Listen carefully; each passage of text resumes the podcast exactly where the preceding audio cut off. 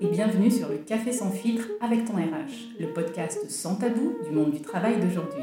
Je suis Jennifer Montantin, responsable RH, spécialiste en conduite du changement. J'accompagne et conseille ceux qui font le choix courageux d'agir pour travailler mieux en entreprise et de s'épanouir sur le plan professionnel. Aujourd'hui, nous allons faire la lumière sur cette petite phrase de trois mots qui terrorise bon nombre de salariés. Vous êtes licencié. Selon une récente étude Harris commandée par Glassdoor, en France, la peur du licenciement touche 3 salariés sur 10. Cette rupture du contrat de travail à l'initiative de l'entreprise est encadrée. Licencier un salarié est un acte codifié et loin d'être anodin.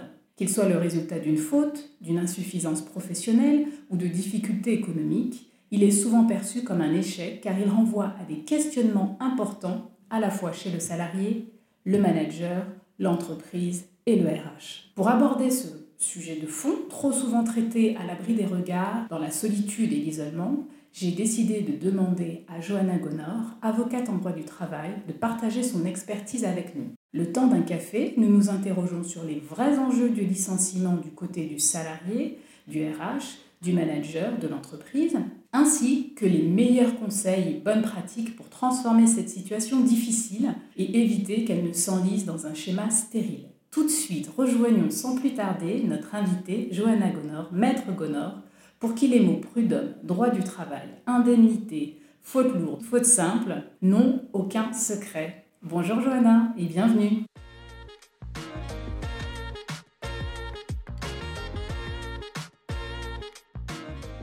Bonjour Johanna. Bonjour Jennifer. Bienvenue sur le podcast Café sans filtre avec ton RH. Enchantée. Merci d'avoir accepté cette invitation. Avec plaisir. Toujours bien de parler des droits. Effectivement, on en a besoin et euh, notamment les fonctions RH, puisque le sujet qui nous réunit aujourd'hui est très lié euh, à la législation française en fait. Tout à fait. Tout à fait, oui. C'est le droit du travail, euh, c'est très particulier à la France. Disons que la France a construit son droit du travail vraiment à lui. Oui. Il n'y a, pas de doute. il a inspiré beaucoup de pays aussi. Tout à fait, ouais, ouais, c'est clair. Alors la première question euh, que j'aimerais vous poser, histoire qu'on euh, comprenne votre profession, est-ce que vous pouvez vous présenter en quelques mots euh, sur votre métier, vos aspirations, ce qui vous motive professionnellement? Alors, je suis avocate. Euh, je suis avocate en droit du travail et euh, cela depuis janvier. Donc c'est assez récent, mais c'est un long parcours quand même pour devenir avocate. Donc ça laisse le temps de, de, mûrir beaucoup euh, notre science du droit. Oui. et puis ça célèbre aussi mes 30 ans parce que donc c'était cette année et c'est l'année de mes 30 ans. Donc voilà, c'est un bel achèvement que, que, de commencer cette année. Voilà. Et donc en droit du travail, c'est ce qui fait que je suis ici aujourd'hui. Ça arrive de petites filles? Ouais. Complètement, parce qu'en fait, euh, au lycée, il y avait eu une reconstitution d'un tribunal. Et tout de suite, j'avais levé la main pour être l'avocate du prévenu. Et en fait, j'adore ça. J'adore euh, défendre. Voilà. Après, euh, ça peut être dans les tribunaux, ça peut être aussi derrière une lettre, derrière un courrier, défendre avec les mots, jouer avec les mots, savoir trouver des arguments, ne rien lâcher. J'adore. C'est mon truc. Ouais. Parce que c'est un petit peu le nerf de la guerre. Tout à fait. Euh, ça reste quand même euh, le droit. Alors il y a toute une partie conseil hein, où on va simplement essayer d'appliquer le droit sans qu'il y ait de conflit. Mais euh, rien que dans l'application du droit, il y a déjà une part de choix. Voilà. parfois, on peut aller très loin, moins loin, notamment dans la négociation d'accords collectifs, par exemple. On va avoir un rôle comme ça de, de conseil.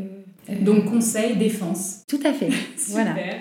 Notre sujet aujourd'hui, c'est le licenciement. Le licenciement en France, c'est quoi si on devait donner une courte définition? Le licenciement, tout simplement, c'est une rupture du contrat de travail. Donc, euh, faut pas l'oublier, je veux dire euh, par là que ça reste avant tout quelque chose qui est professionnel. Et euh, c'est très important de ne pas trop le voir comme quelque chose de personnel, parce que c'est très destructeur dans ce cas-là. Et vraiment, voilà, c'est une rupture du contrat de travail, c'est l'échec d'une relation de travail, il ne faut pas négliger ce point-là. C'est jamais une partie de plaisir, ni pour l'employeur, ni pour le salarié.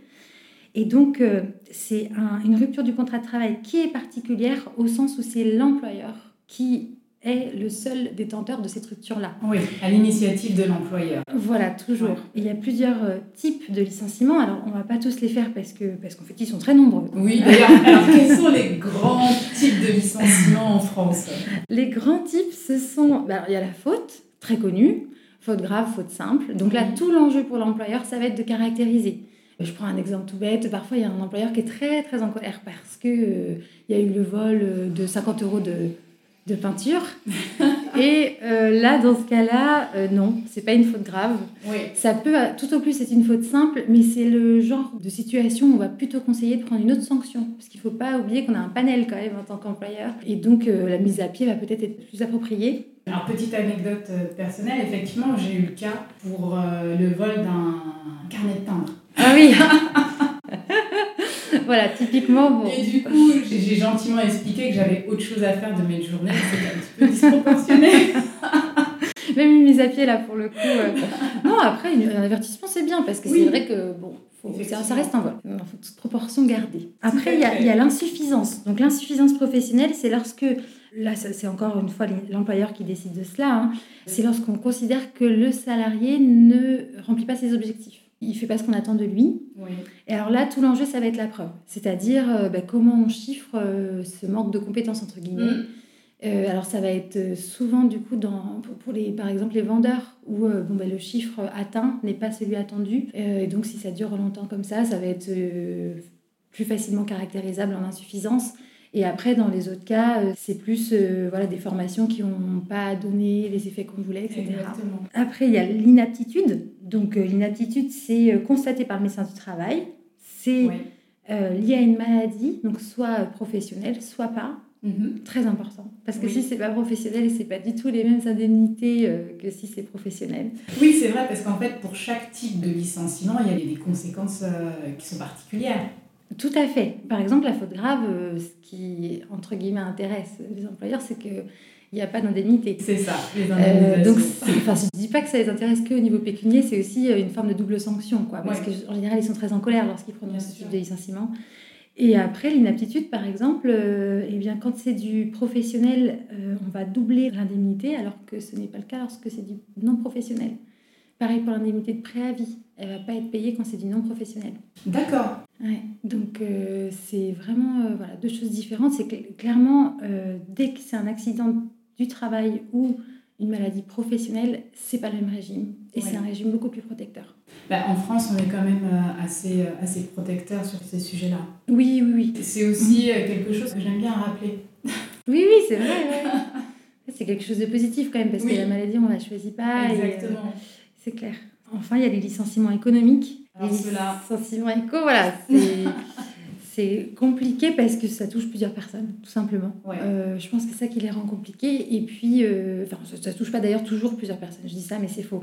Mais c'est particulièrement structuré, avec beaucoup de délais, beaucoup de droits en fait qui se mettent dedans, lorsqu'il y a beaucoup de salariés impliqués. Oui, Parce qu'il y aura la formation d'un plan de sauvegarde de l'emploi.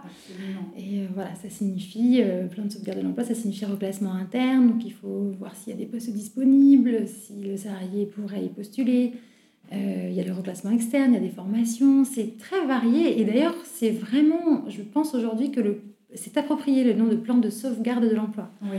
Parce que peut-être que fut un temps, le plan de licenciement, c'était plus approprié, mais aujourd'hui, euh, notamment là, dans la période de Covid, Oui. où on sait que la- l'activité va repartir un jour, C'est eh ben, on, cherche quand même à préserver Ouais. l'emploi dans ce cadre-là. Même s'il y a des gros plans de licenciement, on l'a vu dans les journaux, mais Absolument. mais il n'y a pas que ça, quoi. Exactement. euh, non, mais c'est vrai que euh, dans le cas du licenciement économique, c'est c'est bien de, de préciser qu'il y a des dispositifs qui existent et que aussi bien euh, le RH voilà, va essayer de mettre en place des, des choses et le salarié aussi, euh, il est important qu'il enclenche une certaine réflexion sur, euh, sur son avenir au sein de l'entreprise et voir, euh, et voir ce qui est possible. C'est pour ça, je pense que c'est parfois moins mal vécu, disons. Ouais, Déjà parce qu'on est plusieurs dans le même cas. c'est vrai, ça soude. Ouais. Et puis, euh, effectivement, il y a ce côté quand même accompagnement euh, qui est de toute façon un accompagnement obligatoire, rendu obligatoire par la loi, qui donne un panel quand même assez large. Oui, euh, c'est ouais. vrai. Donc en termes de grands types de licenciements euh, en France, donc on a vu qu'il y avait euh, les licenciements pour faute, les licenciements pour euh, insuffisance professionnelle, pour inaptitude, et puis le licenciement économique. Tout à fait. Les grandes, euh, voilà, les grandes catégories de, de Après, il y en a plein, il y en a qui sont un peu drôles, la mésentente par exemple. Oui, Parce que ça caractériser. Oui, oui. Donc là, c'est des faits qui, sont, qui peuvent être marrants. Voilà, ou pas, enfin, c'est pas marrant quand on les vit, mais quand on les lit, ça, c'est vrai que le, le, licenciement est quelque chose de passionné, passionnel en fait. Mm. comme le travail occupe une part très importante dans nos vies, on a tendance à rapidement euh, prendre les choses euh, pour nous et ça remet beaucoup de choses en, question. Bah, bah, l'idée c'est de voir aussi, mais on y viendra euh, un petit peu plus tard, les façons voilà, d'envisager le licenciement de, de, la meilleure des façons. Alors pour vous, en 2021, qu'est-ce qui fait qu'un licenciement est réussi? Alors c'est vrai qu'il y a des procédures très mal faites en tout cas. Voilà. Euh, disons que peut-être partir par la négative pour trouver la positive. C'est-à-dire ce qui est vraiment à proscrire, c'est par exemple licencier pendant les périodes de fête. Mmh. Euh, voilà, ça c'est vraiment la base quand même euh, à appliquer, enfin essayer de s'appliquer à soi-même. Et bien sûr, parfois ça peut être des raisons, par exemple, quand il y a une faute, il faut absolument sanctionner dans les deux mois. Donc on est contraint par les délais. Ça peut arriver, mais majoritairement, il faut vraiment éviter. Il y a aussi bien préparer le licenciement en amont. C'est-à-dire qu'il y a une communication à faire et je pense qu'on peut préparer les gens à ce genre d'annonce. Ne serait-ce que parce qu'il y a des entretiens individuels qui sont obligatoires. Donc, euh, d'ailleurs, euh, très, très obligatoires. c'est un, sujet en ce moment. Hein. Vraiment, s'il y a des RH qui nous écoutent, euh, faites bien attention aux entretiens individuels. Et en fait, c'est l'occasion de faire le point. Et c'est important de faire le point pour savoir aussi pour le salarié ce qui est attendu de lui. Parce que parfois, on a des situations où on nous parle d'insuffisance, mais en fait, tous les bilans du salarié sont, excellents. Bah oui. Voilà. Donc, euh, bon, ben, alors comment on va caractériser l'insuffisance? Voilà, Et puis le salarié n'est pas au courant, donc euh, c'est, mm. voilà. Donc ça se prépare. Et puis, il y a la communication. Et enfin, il y a aussi le fait de connaître ses droits. Je pense que d'un côté comme de l'autre, ça apaise. Savoir où on va. C'est vrai, la communication, c'est euh, quelque chose d'important.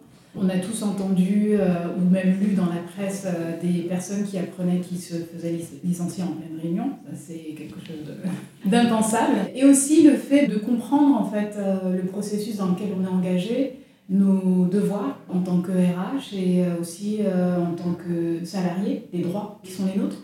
Et c'est pas toujours évident de, de, les connaître. en fait, Bon, alors bien sûr, il y a des passages avocats, mais c'est pas forcément un automatisme pour les gens. Pourtant, en tout cas, quand on parle de licenciement, je pense que même financièrement, ça vaut le coup, d'un côté comme de l'autre parce qu'en en fait, on ne va pas euh, perdre plus tard. Parce qu'en en fait, s'il y a un contentieux, euh, de toute façon, ça reviendra au même et ce sera les mêmes discussions. Donc autant le voir dès le début, l'avocat, et comment tout le monde parte en étant sûr d'avoir été conseillé de manière égale quoi, par rapport à, voilà, salarié-employeur, être conseillé de la même manière, c'est quand même plus agréable. Oui, ça donne une certaine euh, sérénité en fait, de se dire effectivement, je ne reste pas isolée dans mon coin, je cherche à comprendre la situation dans laquelle je suis et puis je vais accompagner. Voilà. Accompagner effectivement euh, juridiquement par un avocat, mais ça peut être euh, un autre type euh, d'accompagnement en fait. Tout à fait, toute personne extérieure. Voilà.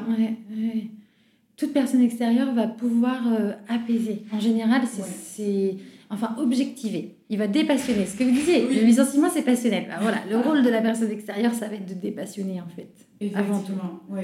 Maintenant, j'aimerais comprendre ce qui est un petit peu plus compliqué euh, dans les licenciements euh, aujourd'hui Qu'est-ce qui est euh, plus compliqué à gérer? Moi, j'aimerais inclure le manager. C'est parce que généralement, le manager, fréquemment, vient frapper à la porte du RH en disant, ben voilà, cette personne, j'en suis pas satisfaite et je n'arrive plus à travailler avec. Moi, j'écoute, j'entends.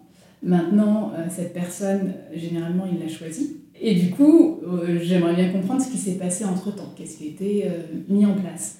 Et c'est vrai que souvent, le côté RH euh, est vu comme le méchant. Mais pour moi, dans ces situations, il y a effectivement le RH, le manager n'est pas non plus à exclure, et bien sûr le collaborateur. En termes de licenciement, qu'est-ce qui est le plus compliqué à gérer pour les parties prenantes? Alors ça dépend déjà de la taille, la taille de l'entreprise, je dirais. Oui, c'est vrai que c'est important. Ça va beaucoup jouer parce que s'il y a un service RH, euh, bon, ce sont des personnes formées pour cela, pas que ça, ça, dépend. C'est vrai que les situations de licenciement, euh, c'est quand même euh, assez particulier et peut-être que les gens sont globalement pas toujours très bien formés parce qu'on voit bien que ça se passe pas toujours très mm. bien et que c'est même dans des gros groupes. Donc voilà, peut-être qu'au niveau RH, moi j'ai fait des études de droit, donc je, peut-être qu'au niveau RH, on est plus formé au, quotidien et l'exceptionnel finalement, euh, du coup, parfois peut, peut surprendre. Et puis c'est pareil, c'est on est à la fois salarié et représentant d'un employeur. C'est des moments un peu délicats, je pense, pour tout le monde.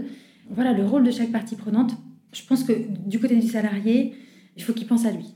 Je pense que ça le plus important, c'est de voir à long terme. C'est-à-dire, euh, est-ce que je m'engage dans un conflit euh, parce que je suis vexée? Ça peut vraiment, il y a des situations où il faut euh, aller dans le conflit. Il y a de tout, et de deux côtés d'ailleurs.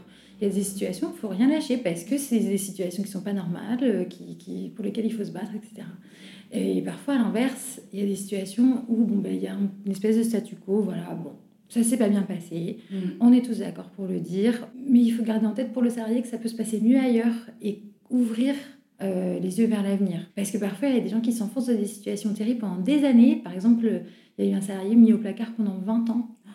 Euh, donc quand on retrouve le dossier à la fin, ben, en fait, sa vie, elle est déjà quand même euh, ben, largement... Voilà, sa vie professionnelle, elle est bien avancée. Puis c'est dommage. Il n'y avait pas de raison, quoi il aurait pu retrouver. Mais c'est vrai qu'après, on se lance dans un truc où c'est celui qui lâche le premier. Et ça, c'est ce qu'il faut éviter. En tant que salarié, il faut quand même penser à soi. C'est pas très grave, en fait, la fierté vis-à-vis de l'employeur. Alors après, je dis ça, mais voilà. C'est point de social, c'est plus compliqué. Mais c'est vrai aussi que parfois, euh, l'urgence, c'est de se sauver soi. Voilà. Euh, sa santé. Ça arrive. Même pour l'employeur, parfois, de conseiller à son salarié d'aller voir la médecine du travail. c'est quelque chose à, à pas négliger, ne serait-ce que parce que l'employeur a une obligation de sécurité envers le salarié. Et après, bon, bah, pour l'employeur qui envisage la mise au placard, bon, il faut aujourd'hui, avec le recul qu'on a par rapport à tout ça et les effets que ça a pu faire, on a vu euh, voilà, dans, dans, des grandes affaires euh, qui sont aujourd'hui au tribunal, que ça fait vraiment du mal aux gens. Euh, je pense qu'aujourd'hui, il faut essayer de trouver mieux quoi, comme, comme compromis. Alors, bon, la première chose, c'est de proposer une rupture conventionnelle. Oui. Mais bon, après, c'est vrai que le salarié en rupture conventionnelle, il l'accepte ou pas. Voilà, si le salarié ne veut pas du tout d'une rupture conventionnelle, ne veut pas non plus démissionner, il nous reste le licenciement, mais si on n'a pas de motif de licenciement, ben c'est là où on est un peu dans la passe. Donc euh, après, il ne faut pas essayer de créer des motifs. Euh, je pense qu'il y a un dialogue qui doit s'engager, peut-être euh, un peu de long cours, mais pas laisser la situation perdurer en tout cas indéfiniment, essayer de revenir régulièrement vers le salarié pour faire le point quand même. On revient au dialogue, la communication et la cohérence en fait dans les messages envoyés euh, aux différents rendez-vous qu'on a avec le collaborateur. Côté employeur, en fait, c'est aussi délicat pour l'employeur, hein, ces situations-là. Il ne faut pas croire que c'est toujours le grand méchant. Parfois, l'employeur, il ne veut pas du tout licencier non plus. Hein. il ne veut pas du tout licencier, ça arrive. Et puis, il est, il est confronté à des gens qu'il faudrait licencier. Parce qu'ils ne sont pas bons pour euh, leurs autres collègues. C'est ça. Quand ils commencent à, à, provoquer en fait euh, des fuites de talent, oui, ça peut être ça. Euh, ça devient problématique. Ça arrive aussi dans ce sens-là. Nous, on est presque quand on dit à l'employeur, là, vous êtes sûr que vous voulez pas? Parce que, alors par exemple, pour vous donner un, un exemple concret, euh, c'était dans une entreprise où un salarié, en fait, euh, parlait beaucoup de ses ébats sexuels. Donc il arrivait le lundi en montrant des vidéos de lui. Enfin bon. Et, sauf qu'un jour, il a carrément décidé d'avoir une relation sexuelle sur le lieu de travail. Ah sauf que le partenaire en question, lui, voulut que les autres salariés voient. Sinon, ça ne l'intéressait pas ah oui, là, c'est particulier. C'est très particulier. Et puis, donc, euh, lui, l'employeur, euh, en, réalité, les salariés, ça les énervait, c'était un peu lourd, bah mais ils n'en souffraient pas à titre personnel. Alors, on pourrait appeler ça un harcèlement d'ambiance. Aujourd'hui, par exemple, il y a beaucoup de posters euh, un peu à connotation sexuelle, tout ça, on parle d'harcèlement d'ambiance, mais il faut quand même caractériser le fait que c'est toucher les salariés pour pouvoir vraiment dire qu'il y a un harcèlement. Et c'est vrai que si eux, ça les fait plus ou moins rire, mais plus ou moins quand même, ouais. c'est pas toujours évident. Donc après, l'employeur, il a d'autres options que le licenciement quand même. Donc voilà. Mais en tant qu'avocat, moi, dans cette situation-là, je conseillerais quand même de sanctionner parce que euh, c'est pas du tout tolérable. Et puis à long terme, ça peut quand même avoir des effets sur les gens, je pense, qui entourent cette personne. Bien sûr. À l'heure d'aujourd'hui, tout se sait. En termes d'image, à un moment donné, ça pourrait causer préjudice. Bah oui, c'est ouais, ouais, clair. Oui, ça, ça pourrait être un peu la risée. Euh, oui, tout bah à fait. Oui, oui, donc c'est. Il y a de tout. Il y a vraiment de tout. Il y a des méchants employeurs, des méchants salariés. C'est, oui, c'est, pas. Euh, c'est à l'image de la société, en fait. Hein. Voilà. Ouais, c'est toujours plus complexe que. Parce que souvent, les gens disent bon, bah, le méchant employeur qui va licencier. C'est ça. Oui, c'est des raccourcis qui, qui, rassurent beaucoup de monde. Voilà.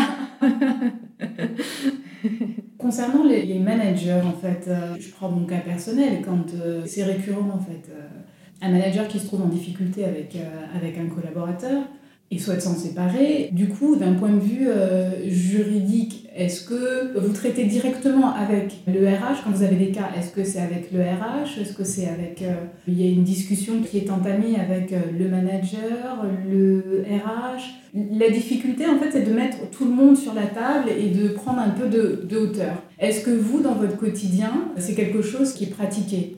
De se dire On va mettre euh, autour de la table, donc vous, en tant que euh, conseil euh, légal, et les parties prenantes, je dirais, côté RH et côté manager. En tant qu'avocat, soit les RH vont nous contacter et là vont nous poser une question précise sur le licenciement. Mhm. Et en fait, le salarié ne sera même pas au courant que nous, on a été contacté. D'accord. Donc on est vraiment invisible.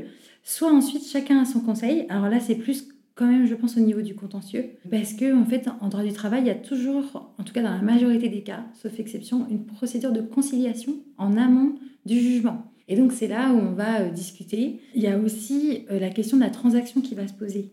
Et en transaction, en fait, ce qui est peut-être pas trop connu, c'est qu'on va toujours regarder qu'est-ce que chacun devrait payer si on devait aller au contentieux. D'accord. Et donc ça, ça se chiffre en mois de salaire souvent. Oui, bien sûr.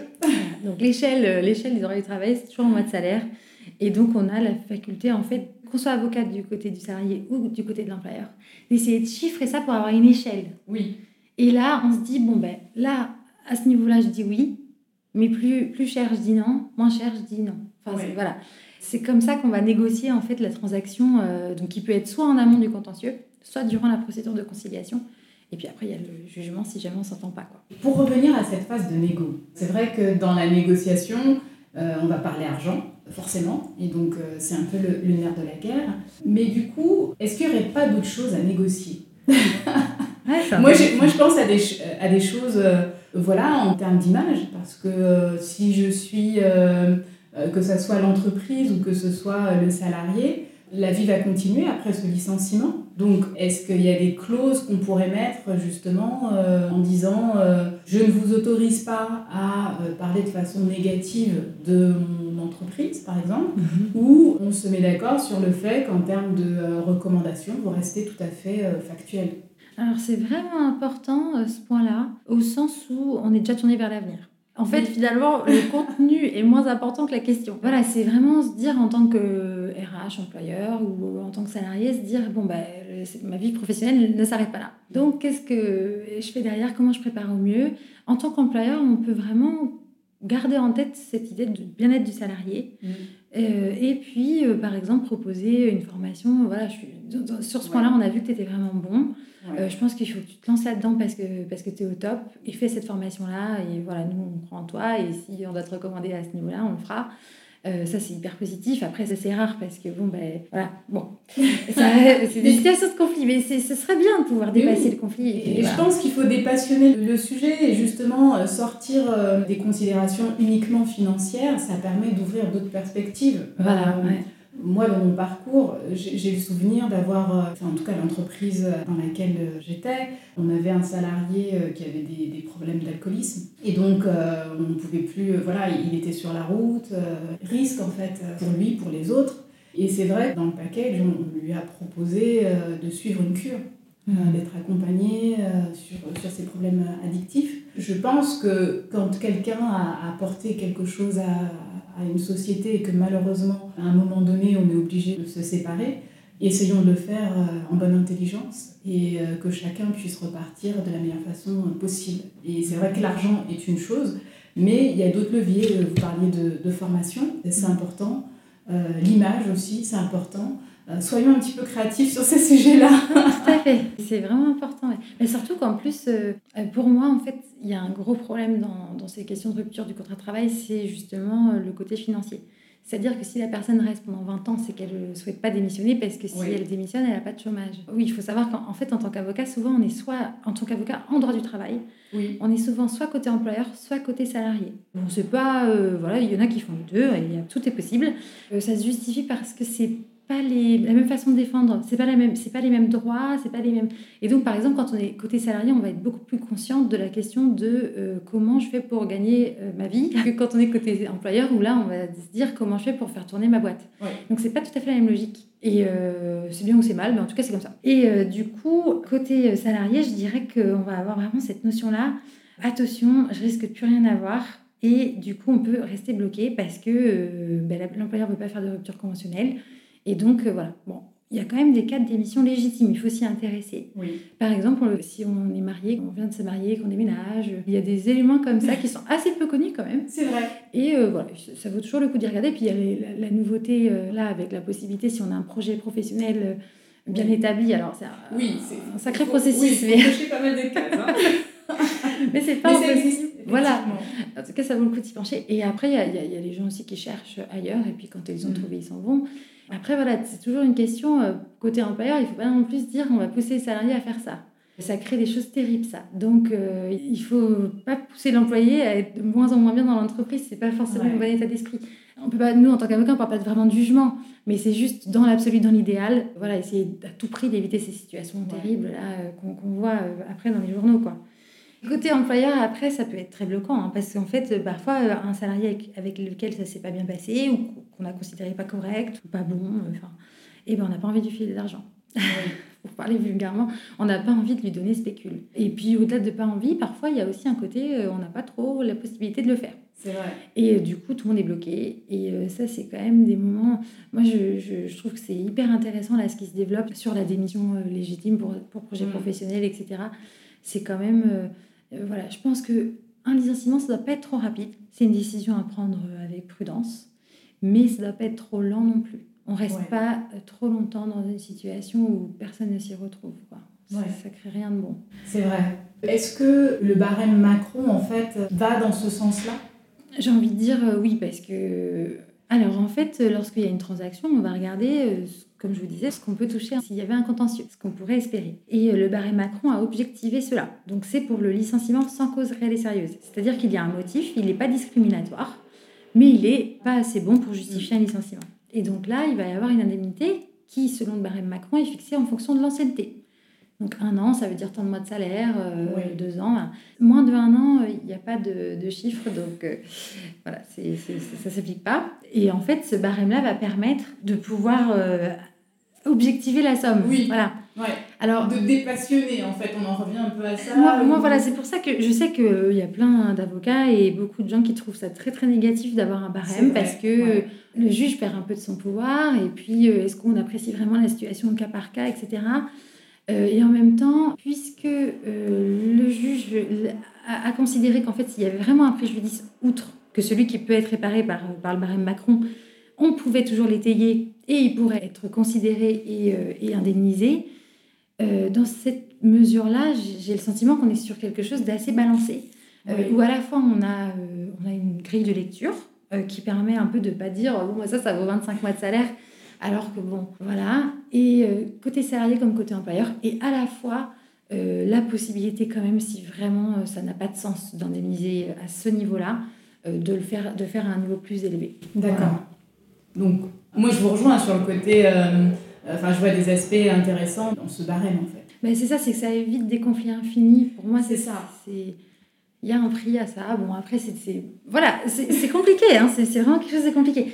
Mais c'est vrai que globalement, j'ai l'impression que ça pèse plus que ça crée des tensions. Voilà. Absolument. Bah, je vous rejoins là-dessus. J'aimerais euh, terminer sur une, une, dernière question qui est la suivante. Donc, le Code du travail en France ressemble à un, un vrai dictionnaire. Très épais et euh, contrairement à d'autres pays, où on a l'impression que les choses vont beaucoup plus vite et que ça serait beaucoup plus simple bah, de partir sur des choses simplifiées. Est-ce que vous pensez qu'en France, la, la, difficulté ne vient pas euh, d'un système lourd et à la fois euh, pas très accessible pour les non-initiés? Je fais une parenthèse parce que le RH, historiquement, il a fait du droit, mais de plus en plus de RH, comme ceux de ma génération, n'ont pas un, un, profil juridique à la base. Donc pour mm. les non-initiés, est-ce que euh, c'est pas un petit peu trop compliqué? Et je parle même pas du salarié. Voilà. Donc euh, est-ce que selon vous, le Code du travail est trop compliqué en France? Pour faire une question simple. Alors c'est complexe, c'est une question simple mais une réponse complexe au sens où parfois complexité égale protection. Parce qu'en fait plus le droit va être complexe et plus parfois il va s'occuper du coup d'éléments qui sont pas la majorité des cas. Donc ça permet aussi euh, d'avoir euh, peut-être plus de protection, je pense, euh, en tout cas côté salarié. Voilà, par exemple, le fait qu'une faute simple, ça va pareil qu'une faute grave, ce soit pas indemnisé pareil. Tout ça, ça permet aussi de, de différencier. Et donc, bon, je crois que ça va dans le sens de la protection après Le souci, c'est effectivement que euh, quand on ne connaît pas ses droits, bah, en fait, c'est comme si on n'en avait pas. Et ça, c'est un peu terrible au sens où euh, bah, ça crée des quiproquos. Et en plus, euh, bah, parfois, on pense être dans son bon droit en tant qu'employeur. Et on est surpris, arrivé devant le tribunal. Et ça, c'est vrai que c'est un peu un, problème. Après, bien sûr, nous, on va dire en tant qu'avocat, il, faut, il, faut, nous consulter, comme ça, vous n'aurez plus ces problèmes-là. Par exemple, si je prends un, exemple tout bête pour finir, parce qu'on finit là, on va parler des congés. Alors, les congés, par exemple, les salariés savent pas forcément qu'ils y ont droit dès le premier mois de travail. Donc, tout le monde croit encore. C'est vrai que c'est très répandu encore. Voilà, euh, il faut attendre un an, etc. Oui. Bon. Alors ça, c'est côté positif, côté salarié. Enfin, euh, du coup, positif, entre guillemets, pour l'employeur. Parce que c'est pas connu. Et puis après, côté employeur, il n'y a pas toujours le sentiment d'avoir autant de pouvoir sur euh, à quelle période on peut les poser. Parce qu'en fait, l'employeur, il peut à la fois choisir la période à laquelle on pose les congés et choisir l'ordre auquel les congés vont être pris. Donc, euh, bah, suivant les salariés, honnêtement, j'ai jamais, jamais eu l'occasion de, de, faire ça parce que ça ne crée pas de contentieux, ce genre de choses. Mais, mais, euh, mais voilà, il pourrait dire euh, par rapport à l'ancienneté, bon, ben, les plus anciens partent en premier. Voilà. et, et l'employeur n'est pas forcément au courant. Donc, parfois, il subit un peu les périodes de congé de ses salariés, alors mm. qu'en fait, il a beaucoup de pouvoir dans ce, domaine-là, ce qui est assez étonnant. Mais voilà. Oui, c'est vrai. donc, un droit du travail qui est protecteur et à la fois méconnu. Voilà. Est-ce que ça serait une, une, conclusion qui répondrait à cette question? Je pense que c'est pas mal comme conclusion, effectivement. Euh, oui, je trouve ça hyper. Euh, enfin, moi qui pratique euh, du côté RH, hein, je n'ai pas du tout cette passion pour le droit comme vous. Mais j'ai trouvé très intéressant notre échange, qu'on soit à la fois bah, collaborateur, manager, RH. En tout cas, merci pour, euh, pour cet échange qui, je pense, euh, chacun repart avec quelque chose. Et c'est un petit peu, euh, moi, ce que je retiens aussi au moment de, de licencier. Il faut que chacun, pour partir apaisé, reparte avec quelque chose. Oui, oui, oui, il y a une balance. Exactement. En tout cas, merci beaucoup. Avec plaisir. Merci à vous. Merci. Chers auditeurs, nous venons de comprendre les principaux enjeux du licenciement. Nous avons exploré les dimensions juridiques, RH et communication pour les différentes parties prenantes. Et étonnamment, je vois un parallèle surprenant entre le recrutement et le licenciement. Les bons recrutements ont cette particularité d'être rapides, humains et efficaces. Toutes les parties prenantes sont conscientes des besoins de l'entreprise à un instant T. On se met d'accord sur les conditions de notre réussite, à savoir les tâches, les missions, le salaire, les attendus, les moyens et conditions de travail.